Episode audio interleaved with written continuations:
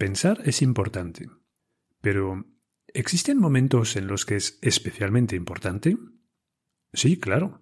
Por ejemplo, antes de tomar una decisión. ¿Y cuál es el tipo de decisión que más tomamos a lo largo de una semana? Las decisiones de compra. El consumo es entonces un terreno de juego ideal para entrenar el pensamiento crítico.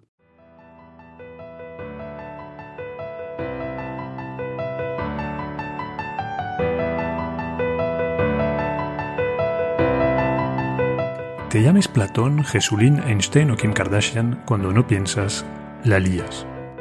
Todos necesitamos un espacio donde fortalecer nuestro pensamiento crítico. Esto es, tu rincón de pensar.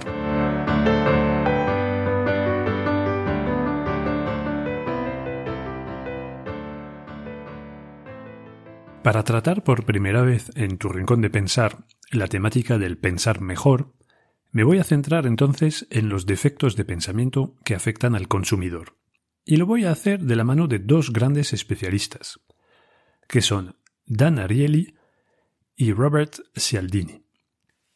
Las referencias a los brillantes trabajos de Ariely y Cialdini las puedes encontrar en el descriptivo del episodio o en la página web de turrincondepensar.es.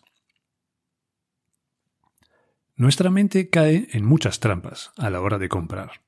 En este episodio he seleccionado tres defectos de pensamiento que nos llevan a tomar decisiones de compra equivocadas. El primer defecto de pensamiento es la comparación. Siempre que elegimos algo lo hacemos comparando esta cosa con otras. Ariely ha demostrado esto con varios estudios, y uno de ellos es muy gracioso e ilustrativo. Es el de las caras. A ver si soy capaz de explicártelo bien porque es muy visual y ya sabes, en un podcast no hay muchas imágenes. El experimento consiste en pedir a chicas que opinen sobre el físico de chicos. Ariely y su equipo tienen dos modelos a su disposición. Vamos a decir que se llaman Luis y Pedro. Sacan entonces una foto de la cara de Luis y otra de Pedro. Después van a utilizar un programa tipo Photoshop para crear una versión retocada de cada uno de estos retratos. El objetivo es disponer de una foto de Luis feo y otra de Pedro feo. Para lograr esto, rompen la armonía de los retratos originales torciendo la nariz y haciendo que los ojos no fueran del todo simétricos. Ahora tienen entonces cuatro retratos. Luis, Luis feo, Pedro y Pedro feo. En sus experimentos Ariely va a usar siempre tres fotos, presentadas en un formato de tira vertical, como las que salen de las máquinas de hacer fotos de carnet. ¿Todo claro hasta aquí? Bien, seguimos.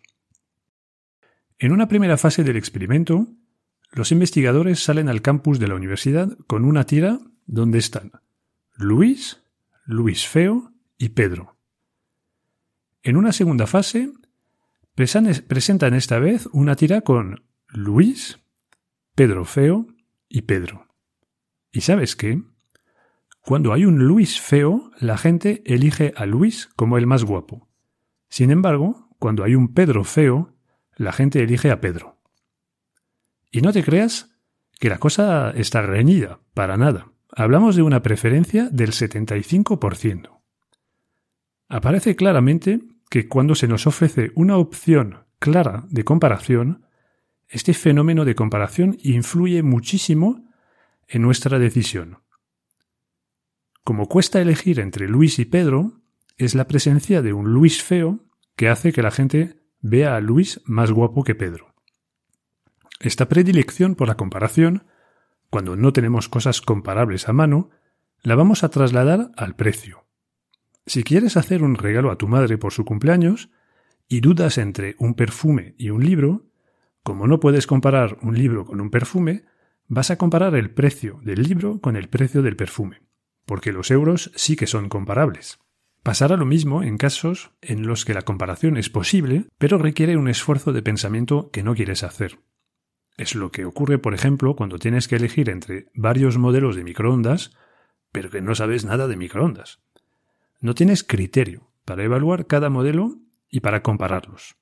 En, en un caso como este, tu cerebro busca atajos para funcionar más rápido y con menos gasto energético. Uno de esos atajos es más caro igual a mejor. Por supuesto, los profesionales del marketing y de la venta no han esperado a este podcast para descubrir esos mecanismos. Lo usan desde hace años para manipular a los consumidores.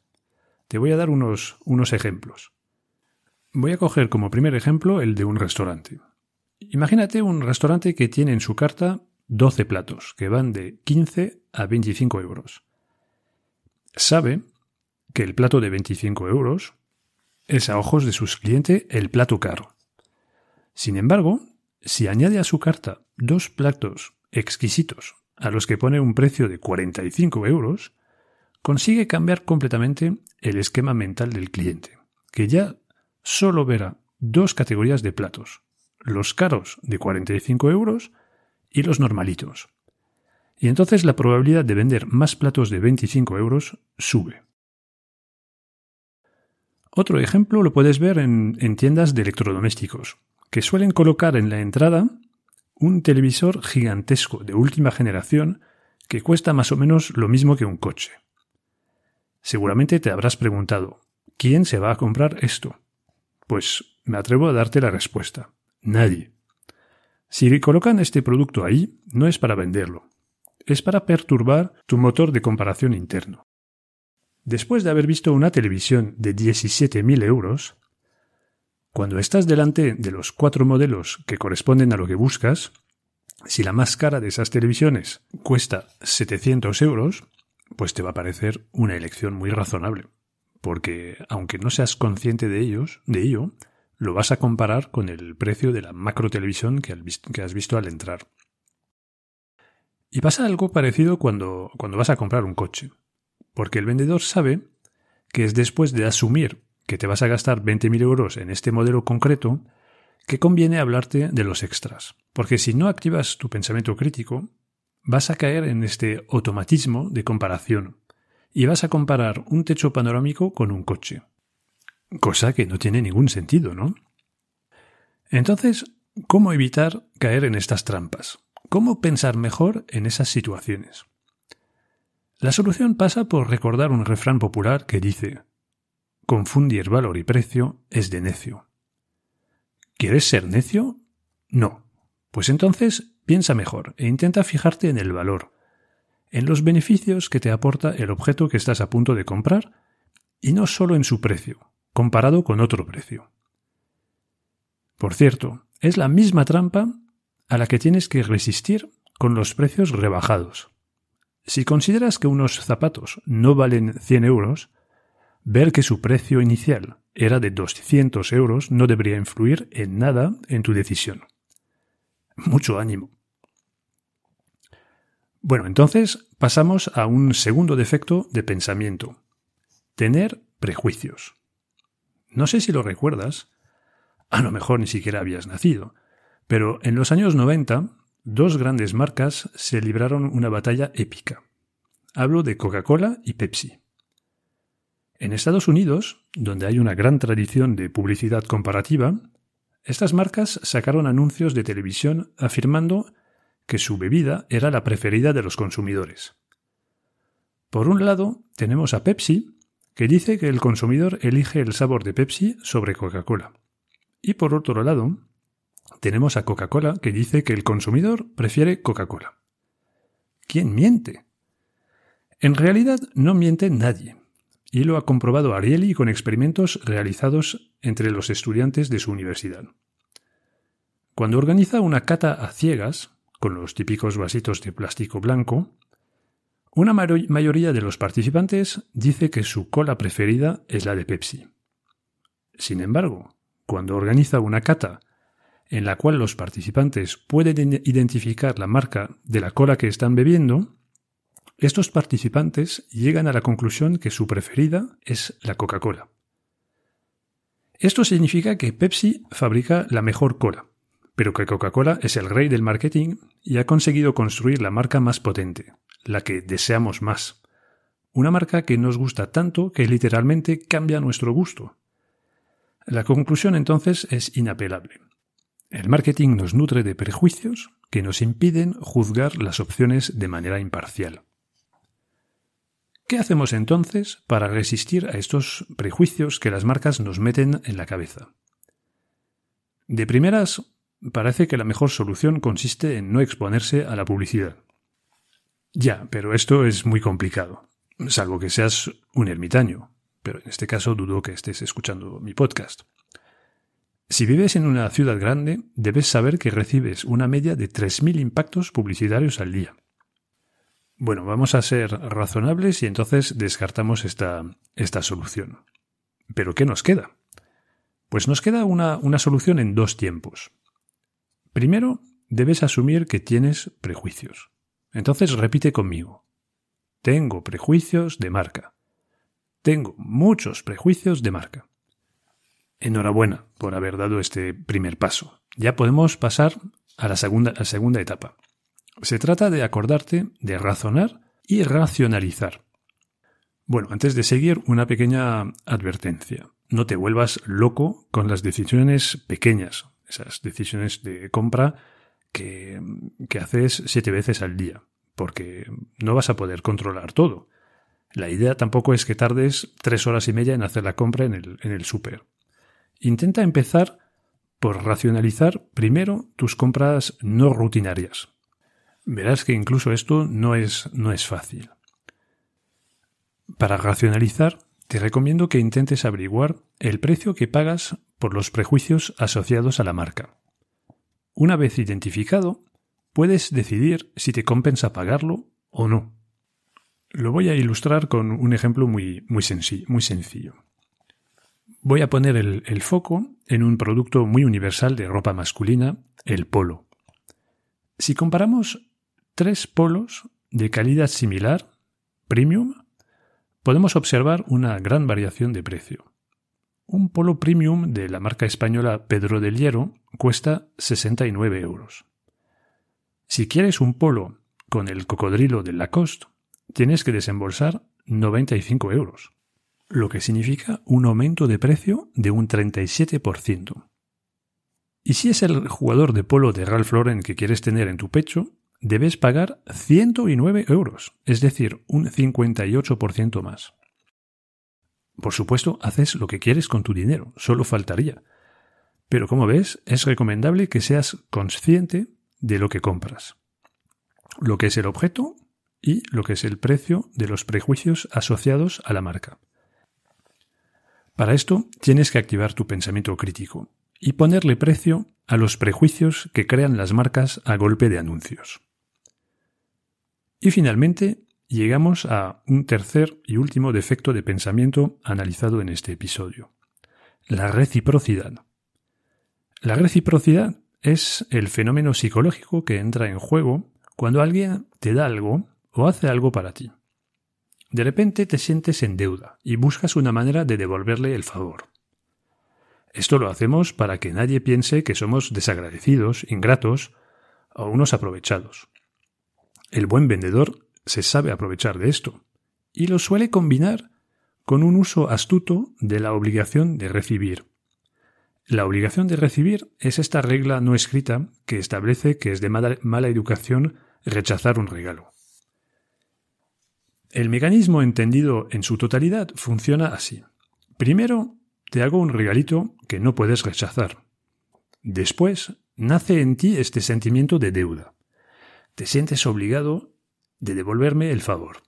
Y finalmente, me aprovecho de este sentimiento para venderte algo.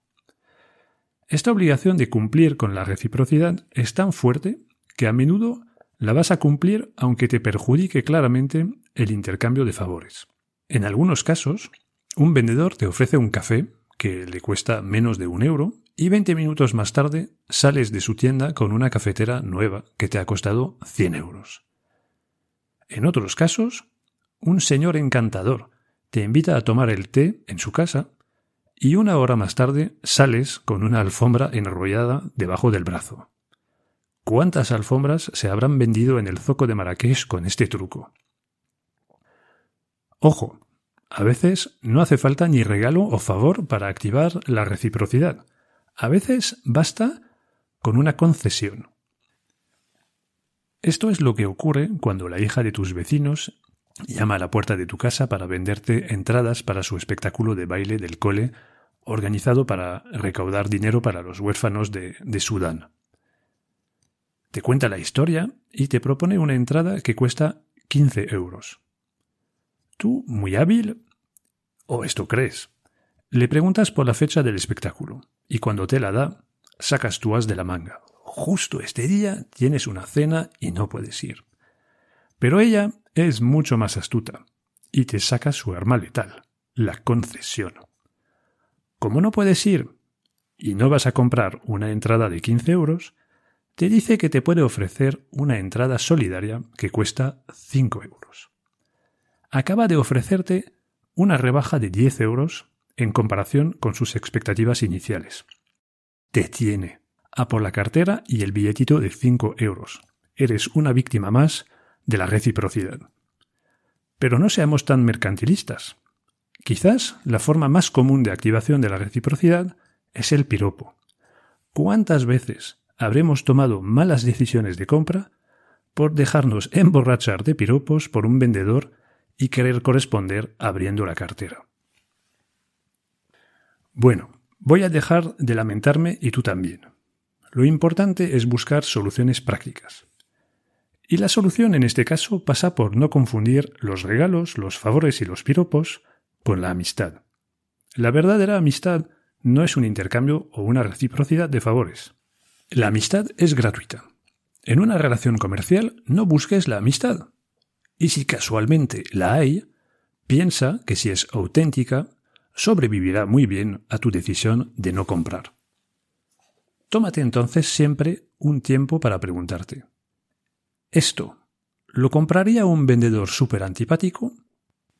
Si la respuesta es no, entonces atrévete a volver al terreno racional y explica amablemente los motivos de tu decisión de no comprar.